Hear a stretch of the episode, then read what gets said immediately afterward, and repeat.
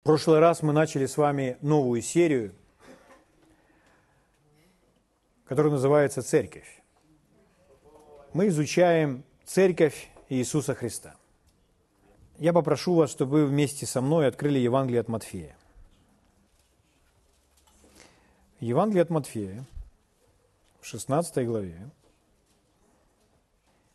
есть история, где Иисус спросил учеников, задал им такой вопрос – за кого люди почитают меня? За кого люди считают меня? Что слышно, люди говорят на улицах, кто я? На это ученики ему сказали. Одни за Иоанна Крестителя, другие за Илью, я читаю 14 стих. Иные за Иеремию или за одного из пророков. Это то, что они ему ответили. Иоанн Креститель, или я, Иеремия, или еще какой-либо из пророков, один из пророков. Вы знаете, вроде звучит как будто бы, ну, хорошо, люди считают Иисуса одним из пророков. Но с таким знанием человек не спасается. Такое знание не может помочь человеку. Потому что недостаточно назвать Иисуса одного, одним из пророков. Иисус не один из пророков. Он пророк над всеми пророками. Он Мессия, Он Христос. Поэтому считать, что это просто такой же человек, как мы, этого недостаточно. Это человек, который пришел на эту землю не так, как мы. Он родился от девы. Его зачатие и его рождение было сверхъестественное. Поэтому он называется Божьим Сыном. Для чего это нужно было? Чтобы его кровь, его природа были беспорочны, чтобы отдать себя за грехи всего человечества. Аминь. Поэтому он не один из пророков, он Мессия, он Христос. Он не просто один из учителей, один из раввинов. Нет. Он учитель с большой буквы, он самый главный учитель. Слава Богу. Итак, вопрос очень важный, потому что этот вопрос определяет, где человек будет в вечности. Если человек правильно отвечает на этот вопрос, то значит человек будет на небесах. Что с нами случилось? Симон Петр, отвечая, сказал, «Ты Христос, Сын Бога Живого». Иисус спрашивает, «Ну а вы что думаете?» И Петр отвечает, «Ты Христос, Сын Бога Живого». Он называет его Христом, Мессией. Тогда Иисус сказал в ответ, «Блажен ты, Симон, сын Ионин, потому что не плоть и кровь открыли тебе это, но Отец мой сущий на небесах. Симон, у тебя откровение. Это открыл тебе Небесный Отец». И дальше он говорит, «И я говорю тебе, ты Петр». Мы с вами изучали эти слова. Петр, то есть Петрос, камень небольших размеров, который можно передвинуть. И на всем камне, тут другое слово, Петра, то есть камень, монолит, скала, которую нельзя сдвинуть с места – ты маленький камень, а на этом камне, на этой скале, я создам церковь мою, и врата ада не одолеют ее. Я построю в другом переводе церковь мою, и врата ада не одолеют ее. На этом основании, на этой скале я построю мою церковь, и врата ада ее не одолеют. На каком таком основании, на какой такой скале? На том, что только что произнес сам Петр, сам Симон. Он сказал, ты Христос, Сын Бога Живого. Вот основание, на котором строит Иисус свою церковь. Некоторые люди говорят, ну, церковь построена на Петре. Этот камень – это Петр, и даже есть такая, такая картинка, где Петр держит эту церковь, якобы на нем она построена. Но церковь не может быть построена на человеке. Если церковь будет построена на человеке, то это самое не, непрочное, неосновательное основание. Павел говорит, никто не может положить другого основания, кроме положенного, которое есть Иисус Христос. Поэтому другие места Писания подтверждают, что единственное основание – это есть Иисус, который есть Христос. Поэтому на этой скале, на, на этом откровении, что Иисус есть Христос, я построю мою церковь. Слава Богу. Итак, церковь – это церковь Иисуса. Церковь строит сам Иисус. Церковь, она одна – Их не две, она одна. Иисус строит одну церковь. Да, мы разбиты в разных городах на разные группы людей, но в Божьих глазах мы одна церковь. Люди, которые назвали, исповедали Иисуса Христом, Мессией, Господом. Слава Богу!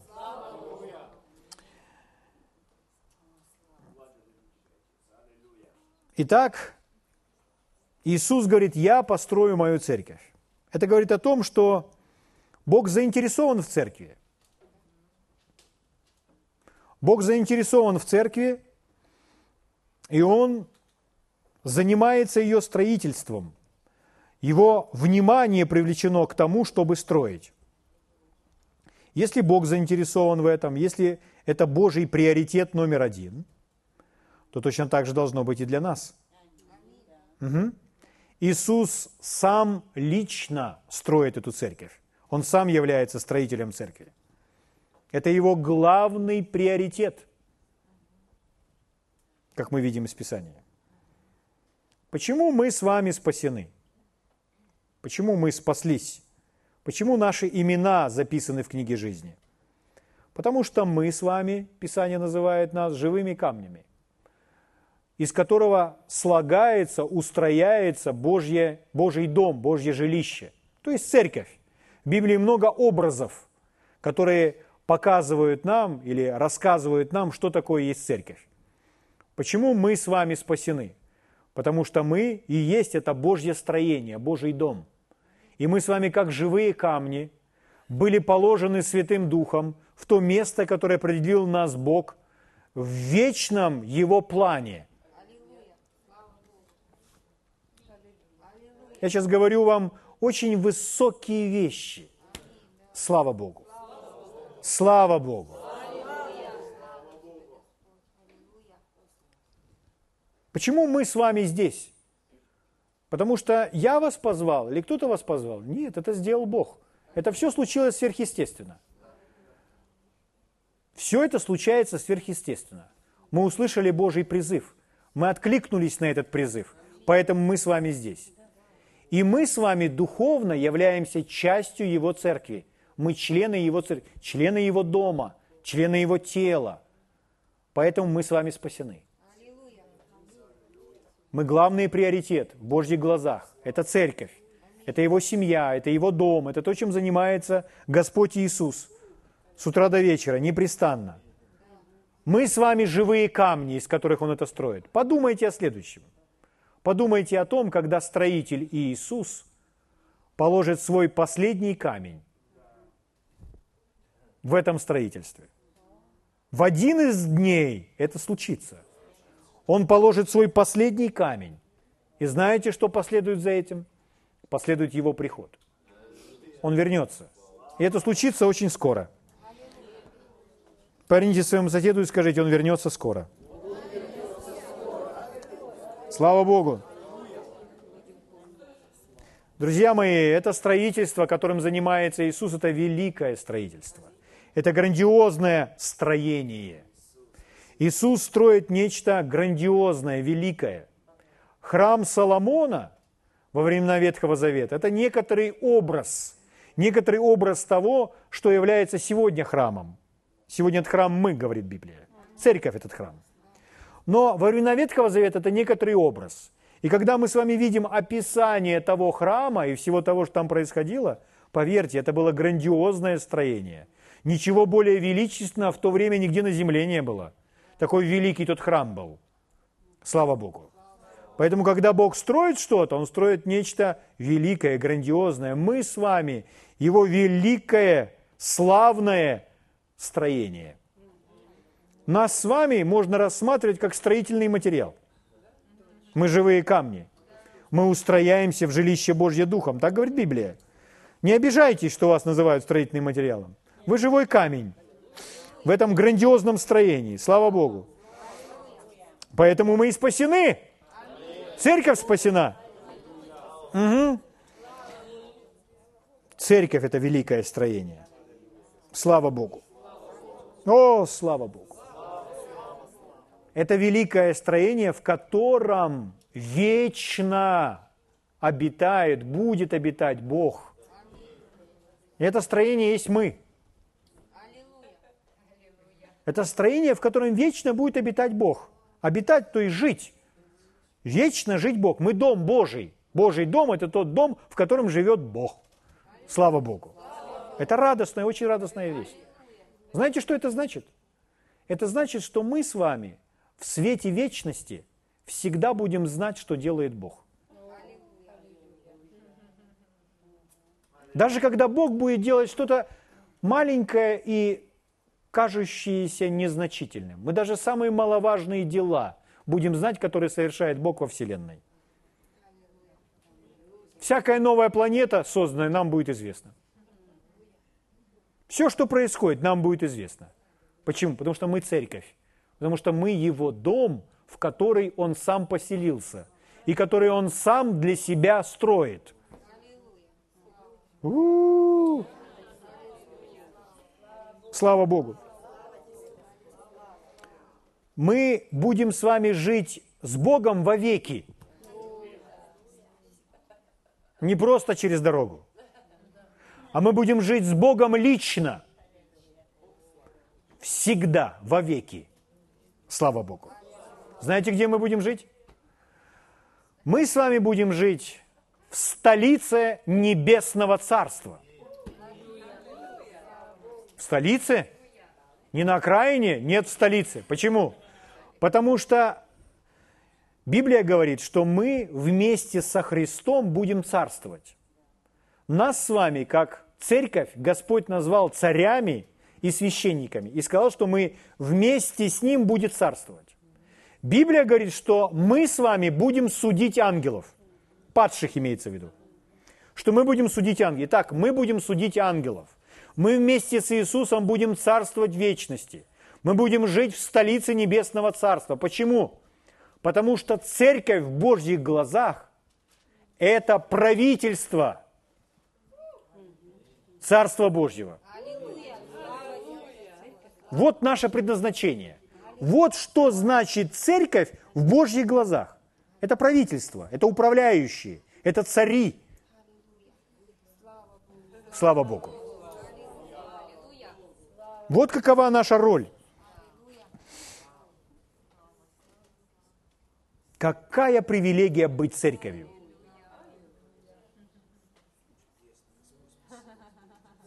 И это стало возможным только после прихода Иисуса. Слава Богу. И это есть мы.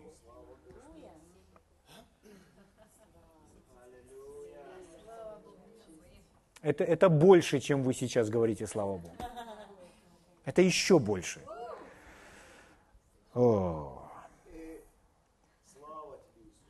Что означает церковь? Буквально церковь, слово в греческом оригинале звучит как эклезия. Если дословно перевести, то это слово означает собрание. Или собранные вместе, собранные воедино. Тех, которых позвали прийти, и они собраны в одном месте. Например, на площади. Если бы нас всех позвали прийти на площадь на какое-нибудь мероприятие – и мы все пришли на площадь, все люди в этом городе. Сказано, людей позвали, они все собрались на этой площади. Это и есть церковь. Это все иллюстрации того, что такое эклезия, что такое собрание, собранные вместе. Церковь. Вот это есть мы с вами. Мы были собраны самим Богом. Слава Богу. Итак, эклезия – это значит собрание, собранные вместе, созванные вместе или призванные вместе или призванные быть вместе. Всякий раз, когда вы слышите слово «церковь», нужно учить себя думать. Слышу «церковь» и сразу ассоциирую с этим образом. Это призванные быть вместе. Вот что значит церковь. Почему существует сегодня это собрание? Потому что мы были призваны быть вместе – это сделали не мы.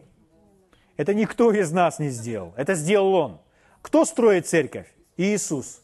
Что такое церковь? Это призыв каждому из нас быть вместе.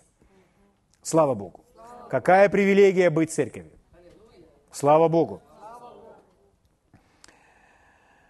Итак, если говорить о Божьем призыве, когда Господь призывает, как мы с вами были призваны, то Писание говорит, много званых, но мало избранных. Вы все знаете это выражение библейское. Званые – это тех, которые зовут. Идите сюда. Но мало избранных. Кто такие эти избранные? Избранные – это церковь. Избранные – это те, кто ответили на призыв. Много званых, но мало избранных. Всех позвали, пришли не все. Но те, которые пришли, те и есть избранные, те, которые ответили на этот призыв.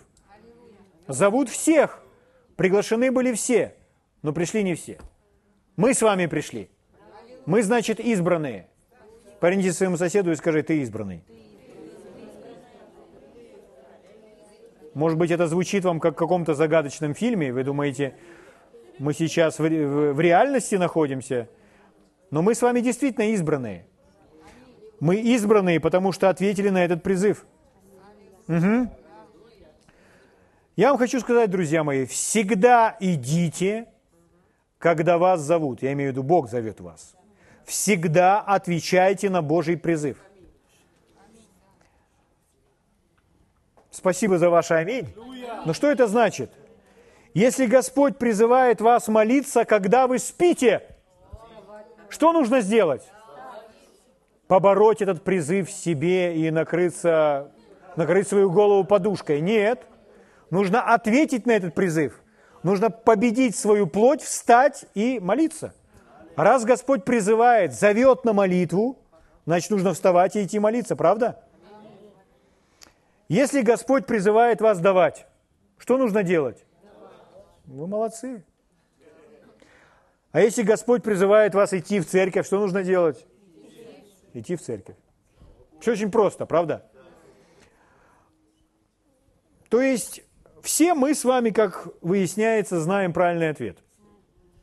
Но знание правильного ответа – это не то же самое, что исполнение Слова Божьего. Результат приносит только исполнение. Иисус дал нам удивительную иллюстрацию. Иллюстрация очень простая, но она демонстрирует нам Божий призыв. Господь призывает нас. Как мы с вами сказали, мы перечислили только некоторые. Мы перечислили, Господь призывает ночью, когда мы спим, помолиться о чем-то. Человеку не хочется вставать, но он знает в своем сердце, нужно встать и помолиться. Для тех из вас, которые знают Господа, что Он может такими вещами заниматься со своими детьми – Нужно подчиниться этому призыву. Господь может побуждать человека дать что-то. Это не обязательно могут быть деньги. Это могут, может быть все, что угодно. Но человек знает, что это от Бога. Что нужно сделать? Ответить на этот призыв, сделать это. Аминь. Библия нам говорит о молитве, Библия нам говорит о даянии, но Библия также говорит о том, что мы призваны быть вместе. И Библия говорит нам о собрании, о том, когда мы собраны воедино. Поэтому что мы делаем когда Господь призывает нас быть вместе, мы отвечаем на Его призыв. Угу. Все связано с призванием. Все связано с тем, что Господь призывает нас к чему-то. Иисус рассказал такую удивительную притчу, которая называется «Притча о званных на пир» или «Званных на ужин». И вот там такая история. Мы с вами здесь для того, чтобы узнавать Бога, Его мысли, Его сердце. Чем лучше мы его узнаем, тем легче нам будет с ним иметь взаимоотношения, потому что мы знаем, какой он. Итак, Евангелие от Луки в 14 главе 16 стиха буду вам читать. Он же сказал ему, Лука 14, 16. Один человек сделал большой ужин и звал многих. Но этот большой человек представляет Бога и звал многих. Иисус говорит о призвании – и в конце этой притчи он сделает вывод. Много званых, но мало избранных. То есть он проводит параллель с Богом. Итак, один человек сделал большой ужин и звал многих. 17 стих. И когда наступило время ужина, послал раба своего сказать званым, идите, ибо все готово. Я еще раз вас спрошу, когда Господь говорит вам идти, когда Господь призывает вас, что мы должны с вами делать? Мы должны идти, мы должны послушаться и делать то, что Бог говорит. Правда? Итак, смотрите, Мы все об этом знаем. Но миллионы христиан на земле не отвечают на Божий призыв. Они знают, что так правильно поступить, но они этого не делают. Почему? В чем причина? Сейчас разберемся. Итак, смотрите. Послал раба своего сказать званым, идите, ибо уже все готово. 18 стих. И начали все, как бы сговорившись, извиняться. Почему эти люди извиняются? Потому что они знают, что нужно идти. И они в своем сердце чувствуют себя не совсем комфортно. Они обличаемы своей совестью. Но они извиняются. Они все равно не идут. Они не отвечают на его призыв, на его зов. Первый сказал ему, я купил землю, и мне нужно пойти посмотреть ее. Прошу тебя, извини меня. Я купил землю. Ну, покупка земли, это покупка имущества. Другой сказал, я купил пять пар валов и иду испытать их. Прошу тебя, извини меня. Это все связано с бизнесом, с родом деятельности этих людей. Валы – это для того, чтобы пахать поле и чтобы мой бизнес, мое дело процветало. Иными словами, эти люди, вот эти два человека, они ставят свое дело, свой бизнес, свою работу выше, чем слова Бога, выше, чем самого Бога. Потому что этого хозяина, господина нам здесь, это, этот хозяин, господин представляет нам самого Бога. Это иллюстрация, которую предложил Иисус. Правда? Итак, для этих людей есть нечто более важное, чем Божий призыв, чем Божий зов. Но Иисус рассказывает нам эту притчу. И мы учимся из этой притчи. Угу. Иными словами, этот человек пренебрегает тем, что говорит Господин, тем, что говорит глава церкви, тем, что говорит Иисус. Из-за чего? В чем его извинение? Потому что у него есть, как ему кажется, уважительная причина. Уважительная причина – это что-то другое мое имущество, мой дом, моя земля, мои какие-то материальные вещи. И поэтому я сейчас не могу их оставить, у меня есть уважительная причина. У нас вопрос, понимает ли Бог наши уважительные причины или нет? Сейчас мы на него ответим. Но прежде, почему люди эти материальные вещи, почему мы с вами, возможно, кто-либо из нас вел себя подобным образом?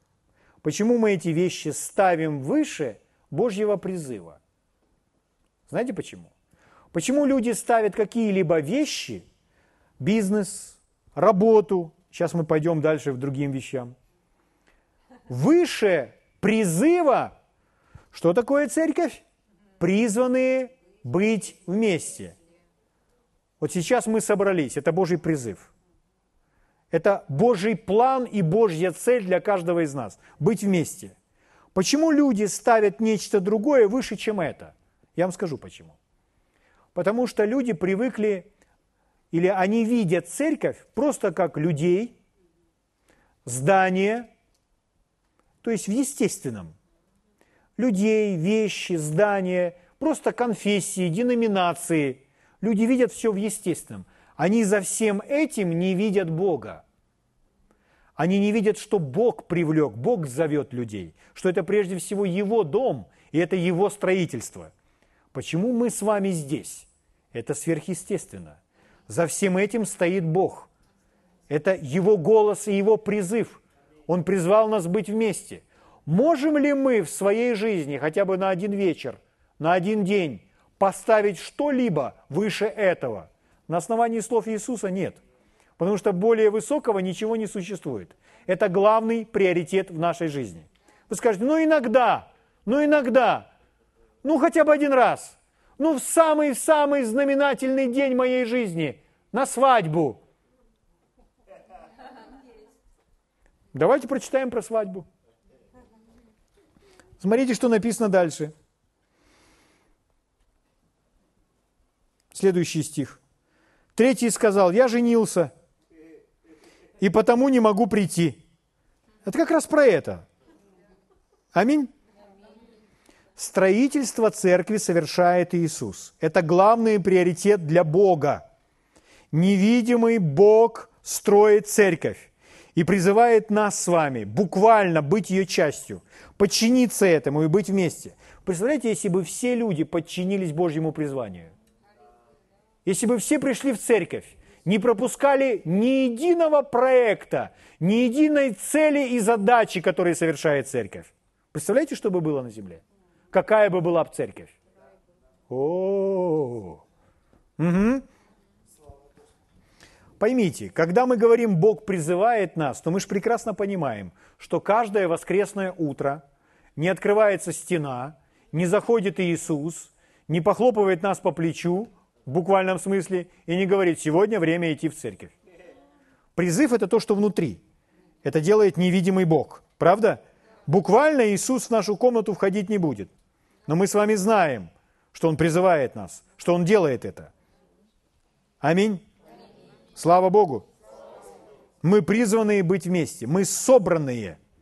Как мы собранные? Мы сверхъестественно собранные люди. И это приоритет Бога на земле номер один. Это все, что Он имеет здесь, свою церковь. Он больше ничего не строит. Люди думают, что может он еще что-то строить. Нет, только церковь. Слава Богу! М-м. Конечно, этот призыв имеет смысл для нас только в том случае, если мы с вами на него отвечаем. Угу. Когда мы отвечаем на призыв, тогда мы будем использованы Богом. Если мы не ответим на призыв, мы не будем использованы. Угу. Итак, первый человек, про которого мы прочитали, он был призван, но он не пришел из-за участка земли, который хотел посмотреть. Может, из-за дома, из-за каких-то либо других материальных вещей. И мы знаем, что есть очень много людей на этой земле, которые не следуют Божьему плану для своих жизней из-за каких-то уважительных причин, из-за каких-либо материальных вещей, причин и так далее. Угу. Но, друзья мои, что мы должны с вами знать в отношении нашей земли, которую собираемся пойти посмотреть, в отношении дома, в котором желаем остаться, а не, не ответить на призыв, или каких-либо материальных других вещей? Друзья мои, все это временно. И ничто не должно стоять между Божьим вечным планом для нашей жизни, тем вечным местом, которое мы должны занять в Божьем плане, и нами. Не должно быть никаких временных вещей. Все равно все это исчезнет. Поэтому у нас, так же, как и у Бога, должен быть приоритет номер один – ответить на Его призыв – а мы с вами призваны быть вместе. То есть быть живым камнем и занять то место, которое нас помещает Божий Дух в вечном Божьем плане для нашей жизни. Слава Богу. О, спасибо тебе, Отец мой. Хорошо. Как поступали ученики, у нас есть наглядный пример. Если вы думаете, о, что-то ты сильно как-то жестко завернул. Хорошо, а как поступали ученики? Ученики оставляли все. Они ему говорили, Господи, мы оставили все. А Иисус говорил, что они не потеряют свои награды. И Он их поощрял в этом, Он их так учил. Он говорит, оставьте все ради меня и Евангелия. Значит ли это, что они будут нищими? Да нет, конечно. Они приобретут еще больше. Речь в том, что ничто не должно останавливать нас быть послушными Богу. Это самое важное, самое ценное. Когда мы послушны Богу, Он сделает для нас гораздо больше, чем мы с вами можем сделать для себя сами, для своего благополучия. Аминь. Слава Богу. Что Иисус учил их оставлять? Да все. Что и маму, и маму и семьи, и земли, и дома, и детей. Как же, я оставлю своего грудного ребенка? Речь не идет о том, что вы оставите грудного ребенка. Речь идет о том, что ничто не должно мешать вам, и никто не должен мешать вам следовать Божьему призыву. Если у вас ребенок на руках, берите его с собой и следуйте за Богом. Следуйте за Господом Иисусом. Ребенка, который в вас нуждается, его нельзя оставлять. Это дар Божий. Угу. Но если дети повырастали и говорят, мама, не ходи, то им нужно сказать, нет, я последую за Господом. Аминь. Слава Богу. Есть удивительные истории, как один человек, он жил со своей женой, и они были настолько счастливы. Но Господь призвал этого человека. У него был бизнес, большой бизнес. У него было несколько машин в гараже его стояло. Он был очень обеспеченный человек. А когда он приходил домой, он садился в кресло, жена укрывала его пледом, снимала ему обувь, обувала тапочки и говорила, что тебе там подать, дорогой, подавала ему кружку с чем-то или стакан с соком. Но они были настолько счастливы в семье, то есть там была такая идиллия. И вот это, этого человека призывает Господь Иисус, он рождается свыше. И потом случилось так, что когда он ехал, то рядом с ним оказался Иисус. И Иисус спросил его, последует ли он за ним, оставив все. И он сказал, да, Господь, я последую. И он пришел об этом, сообщил своей жене, дорогая, наша жизнь изменилась, он был счастлив. Теперь мы с тобой последуем за Иисусом. И вдруг эта женщина, которая создавала весь эту, эту идиллию в доме и так его встречала, своего любимого, горячо любимого мужа, она вдруг говорит, я не собираюсь следовать за Иисусом. Вы знаете, что случилось? Они расстались. И вначале у него в сердце была боль. Но потом он сказал, Господь, я последую за тобой. Освободи мое сердце от этой боли. Вы знаете, что случилось? Через некоторое время он встретился со своей женой, и он не испытывал никакой горечи. Он говорил, я люблю тебя, все нормально, но я совершенно спокоен. Я свободен следовать за Господом, и в моем сердце нет никакой боли. Я отпускаю тебя и позволяю тебе делать все, что ты считаешь нужным. А я буду следовать за Господом Иисусом. Вы скажете, похоже на какую-то райскую историю. Это правда для каждого из нас. И Господь призывает жить каждого из нас таким образом – Ничто не может стать между нами и нашим призванием. Третий человек, 20 стих. Третий сказал, я женился, и потому не могу прийти. Поймите, человек не женится каждое воскресенье. Это просто один день свадьбы. Один день свадьбы. Но неужели на один день свадьбы нельзя не прийти в церковь? Нельзя. Ой, какой ты строгий пастырь. Это не есть моя идея. Я бы вас отпустил. Глава церкви не разрешает. Я не слышу 45 аминь. Третий сказал, я женился, и потому не могу прийти. И, возвратившись, раб тот донес о сем господину своему. Поймите, когда мы читаем об этом, вот этот Иисус рассказывает эту историю. То есть подходит человек к Господу и говорит, Господь, ну можно я сегодня не приду? А что случилось? Ну, я женюсь. Ну, свадьба. Речь не о том, что он едет на свадьбу к родственникам. Это его свадьба. Свадьба у меня. И Господь говорит, а, ну да, это уважительная причина. Я понимаю, я понимаю, ты можешь не приходить. Сказал ли так господин. Нет, он так не сказал. А знаете, что тут дальше написано? А дальше написано, здесь написано, дальше читайте. И возвратившись, раб тот донес о сем господину своему, тогда разгневавшись хозяин дома, сказал рабу своему. Это вызвало гнев у хозяина дома. Знаете почему? Потому что этот человек свою семью ставит выше Бога, выше Божьего призвания. Бог не может занимать второе место. Или где-то там между вторым и третьим. Нет. Для Бога есть только одно место. Это первое. И если Бог призывает вас сделать что-то, призывает к чему-то, зовет к чему-то, то значит мы с вами меняем свои планы. Почему? Потому что Бог призывает нас к чему-то. Бог призывает нас что-то сделать.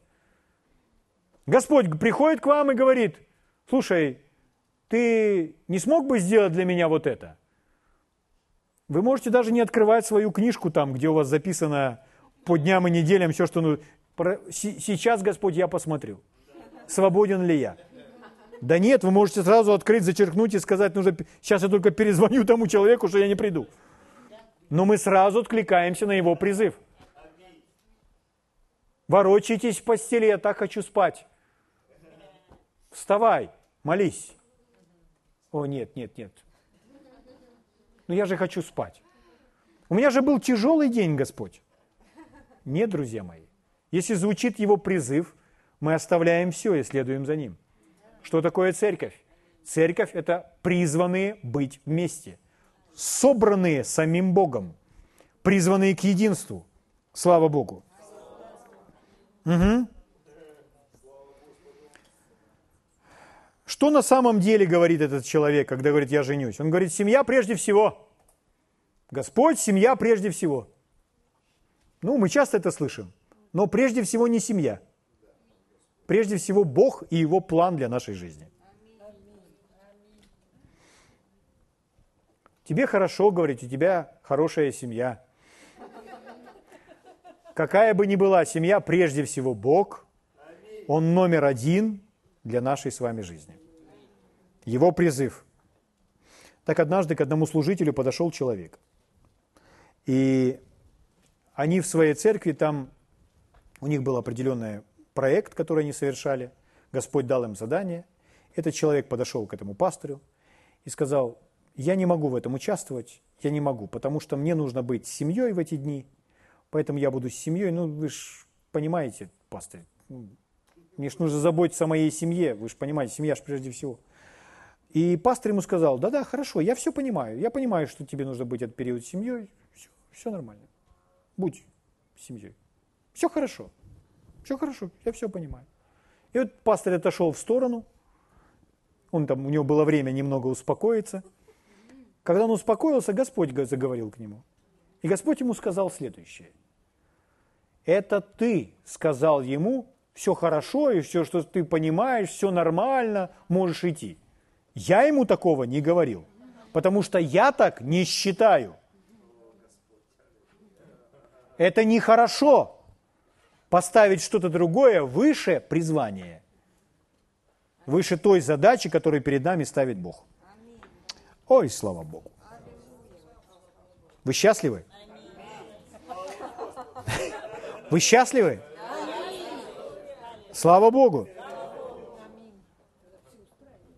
Поэтому, когда вы услышите, если какой-либо служитель, даже если со мной что случится, и я скажу, что да, нормально, пожалуйста, это все нормально, можете не приходить. Не всегда, когда служитель говорит все нормально, в то же самое время Бог говорит все нормально. Бог может сказать совершенно другие вещи. Поэтому нужно учиться слушать Бога. А Бог говорит в соответствии со священными писаниями. Спасибо, мой Отец. Аллилуйя.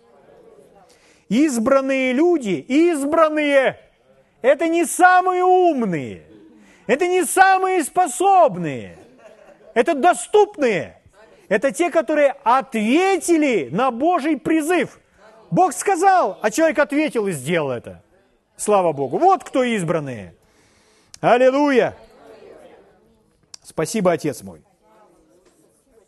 Поэтому, когда Господь призывает, вы должны сразу сказать, я приду.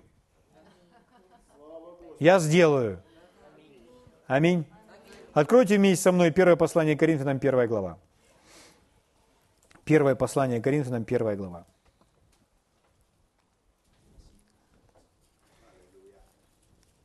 Вы скажете, хм, я раньше так не думал. Ну, это не говорит о том, что вы думали правильно. Но я верил по-другому многие годы. Многие годы тоже не показатель. Всегда все, во что вы верите, вот вы верите во что-то, всегда вы должны говорить себе так, хорошо, а почему я в это верю? Откуда это во мне взялось? Есть ли у меня соответствующие места Писания? Иногда бывает так, что мы верим во что-то, потому что где-то об этом слышали, а это даже не подтверждено местами Писания.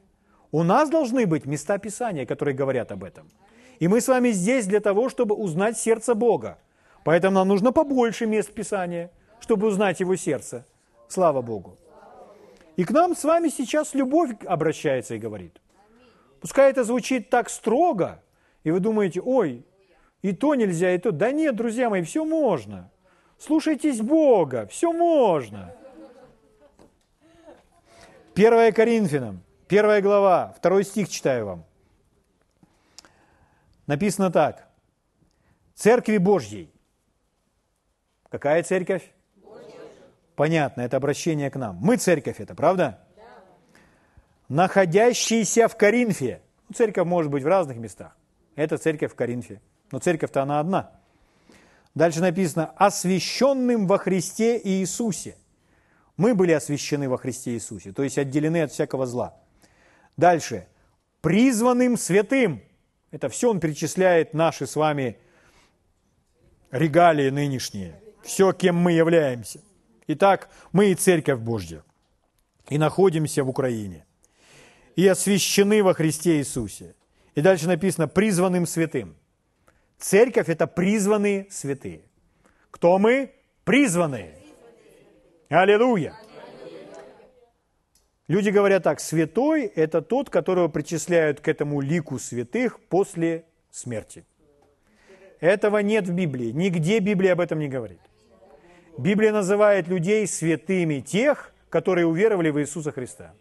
Поэтому если человек вчера вел неправильный образ жизни – совсем неправильный образ, а сегодня он уверовал в Иисуса Христа, то Господь его освящает и делает святым. Поэтому мы названы с вами все святыми. Может ли, вы спросите, может ли этот святой жить неправильно? Конечно, может. Может жить неправильно. Правильно ли это? Это совсем неправильно. Он за это все потом и поплатится. Но Господь призвал нас и Он нас с вами осветил, очистил, оправдал. И мы с вами в Библии называемся святыми. Посмотрите налево. Там сидит святой. Посмотрите направо. Направо посмотрите. Там сидит святой. Назад посмотрите. Вас окружают святые. Аллилуйя! Аминь святая Ирина, святая Валентина, святой Борис, святой Сергий, святые. Здесь написано призванным святым. Слава Богу! Это про нас. Все, кто в церкви, те святые. Иисус сделал нас святыми. Ну ладно, еще раз. Церкви Божьей – находящийся в Коринфе, освященным во Христе Иисусе, призванным святым со всеми призывающими имя Господа нашего Иисуса Христа. Я бы хотел, чтобы вы обратили на следующие фразы. Призванным и со всеми. То есть мы призванные вместе. Угу. Призванные со всеми. Он призванный, он призванный, он призванный. Мы все вместе призванные. Призванные святым со всеми призывающими имя Господа нашего Иисуса Христа. С кем мы призваны? С теми, кто призывают имя Господа. А призывают имя Господа Иисуса Христа – это что такое? А это тот краеугольный камень, на котором строится церковь. Это когда люди называют Иисуса Христа Мессией, Господом своей жизни – с этого начинается наш вход в церковь. С этого мы спасаемся момента. Аминь. Слава Богу. Итак, здесь сказано, что мы с вами призванные святые вместе. Угу. Иными словами, Бог особо заинтересован в том, чтобы мы были вместе, чтобы мы с вами были едины. Иисус молился о единстве. Евангелие от Иоанна, 17 глава, Иисус снова и снова повторяет, да будут они едины. Потому что мы призваны воедино, призваны быть вместе. В этом суть его церкви. Потому что церковь – это собранные воедино, призванные быть вместе. Аминь. Поэтому Бог особо, особо заинтересован в том, чтобы уничтожать, разрушать всевозможные стены между нами. Он не желает видеть конфессии, деноминации, разные течения и так далее. Ну, в смысле, э, разные деноминации. Бог не видит так. Бог видит одну свою церковь. Аминь. Когда смотрит с небес, он видит одну единственную свою церковь. Угу. Кто эта церковь? Это те, которые ответили на его призыв. Те, которые откликнулись на его призыв. Слава Богу. Еще одно место Писания можно вам прочитать на ночь? Послание к евреям, 12 глава.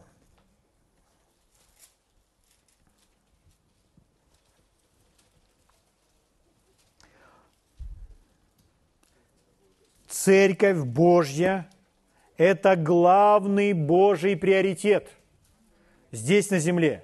Это Его дело, это Его строительство, это то, чем занимается Иисус. Поэтому это должно стать и нашим главным приоритетом, потому что это есть Его план, Его план для нашей жизни. Мы живые камни, из которых строится это здание, в котором живет и обитает и вечно будет обитать сам Бог. Послание к евреям, 12 глава. Читаю вам с 22 стиха. «Но вы приступили к горе Сиону, к граду Бога живого». Это стих, который нам говорит, что Бог живой. Это удивительно. Бог живой. Вы рады, что Бог живой? К ограду Бога живого. Дальше, к небесному Иерусалиму. Дальше, к тьмам ангелов. Тьмам, то есть речь идет о числе, к множествам. К множествам ангелов. Библия говорит, что один ангел, в некоторых случаях, он побеждал тысяч, тысячное войско. Один ангел. Один ангел побеждал тысячное войско. А здесь написано про великое множество ангелов. Библия говорит, что каждому из нас представ, представлен ангел. Библия говорит, что ангелы, которые защищают, они окружают тех, которые уповают на Господа. А один ангел победил тысячи. А если рядом с вами два? Ох, друзья мои, та Какая же это радостная новость? Слава Богу! Дальше написано «к торжествующему собору». Опять он все перечисляет, куда мы приступили. И к небесному Иерусалиму. И там множество этих ангелов, посылаемые духи на дело служения. И дальше. Торжествующему собору. Собор это значит то, что это собор это тут не, не какой-то этот храм с куполами. А собор – это значит собрание. Это торжествующее собрание. Что это? А дальше написано, что это. И церкви первенцев. Это церковь первенцев. Вы скажете, о, церковь первенцев. А я в какой? Объясняю еще раз. Церковь одна. Церковь первенцев. Другой нет. Когда вы в церкви, вы в церкви первенцев – вы, я вижу, меня не поняли. Церкви баптистов не существует. Церкви харизматов не существует. Церкви пятидесятников не существует. Тут нет этих названий. Есть одна церковь, Божья церковь. Здесь не написано католическая, православная, методистская, лютеранская. Церковь есть только первенцев. Все. Кто эти первенцы? Мы. Мы в этой церкви церкви первенцев. А дальше, а дальше, а дальше, знаете, что написано? Написанных на небесах. Вы не поняли, о чем идет речь. Вам нужно понять, о чем здесь говорится. Когда Иоанн имел сверхъестественное переживание, в книге Откровения об этом написано – и он увидел там книгу, большую, реально существующую небесную книгу. И эту книгу открыли, и там все имена. Так вот, на небе есть реально существующая книга, состоящая из множества страниц. И если начать листать, и долистать до вашего имени, то вы прочитаете в книге, которая есть на небесах, что там уже написано ваше имя. На небесах написано ваше имя. Почему? Потому что вы приняли Иисуса Христа. Потому что вы Его церковь. Аллилуйя! Вы представляете? На небе листал, листал, листал, листал, долистал до К. И написано Дмитро Казанцев. Слава Богу. А?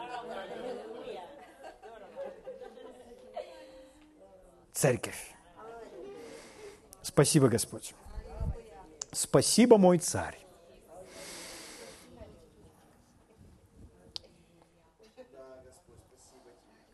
Наши имена записаны в книге жизни. Наше время истекло, но мы продолжим в следующий раз. Давайте поднимемся на наши ноги.